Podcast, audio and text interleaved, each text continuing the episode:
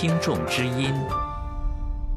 各位听众，本期本台法广的听众之音要为大家介绍一些网友继续就缅甸反对党昂山素季访华的反应，以及一些网友对周永康案、贵州毕节自杀儿童事件以及本台香港足球事件一篇报道的反应。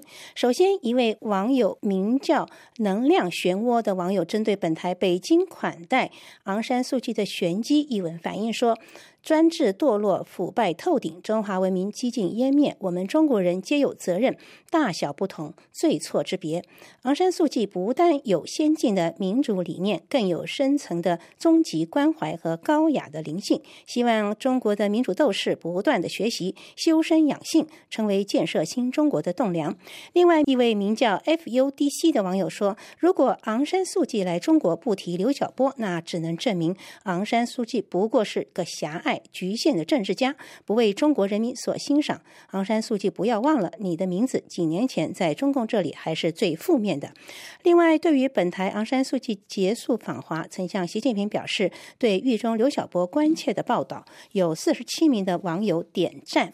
另外，针对周永康，本台法国《世界报》题目为《北京将周永康打倒的剧本搬上舞台》的报道，有九人点赞。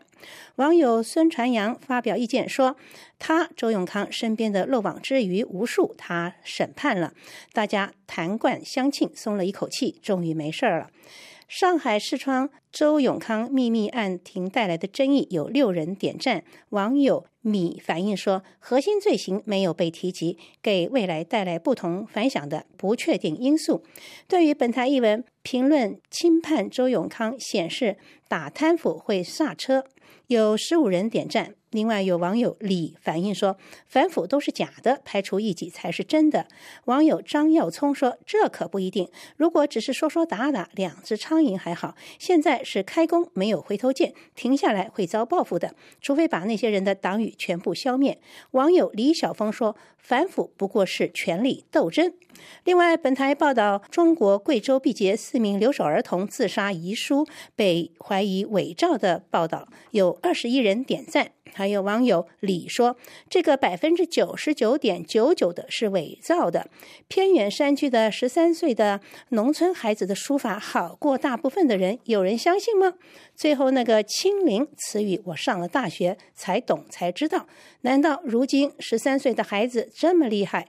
好歹沿小学考初中总分差两分就满分了，也没这么差吧？孙传阳网友的这封信不会是一个小学生的水平，他一句话就暴露了。另外，最后要特别为大家介绍的是，有五十一名网友点赞本台有关港球迷嘘声掩盖国歌迎中港战骂的消息。看来这还是真引起了本台中国和香港网友的博弈叫战。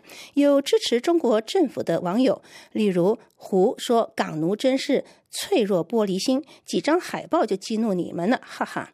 还有一个黄的网友说，这些人就是沉不住气，不想听就干脆集体离席，或是等演奏完再入场，空空荡荡的座位，席比什么嘘声都还要有效果多了。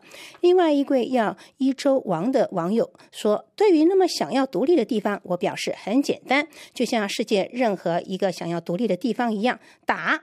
打赢了，香港就是国家；输了就闭嘴，别在这里没事扯。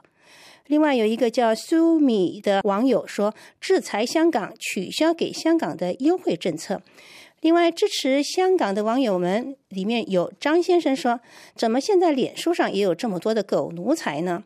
还有一个叫 Jack 张的，他说：“就因为嘘声吵架，不从自身反省，反倒骂别人，真是醉了。”还有一个叫 amodli 的网友，他说：“干嘛翻墙用美帝国的脸书呢？爱祖国你就用你的国货吧，奶粉、包包、厕所板，那用你自己的国货吧，傻瓜！”各位听众，以上是今天的听众之音节目，是由珍妮特为您主持的，感谢您的收听。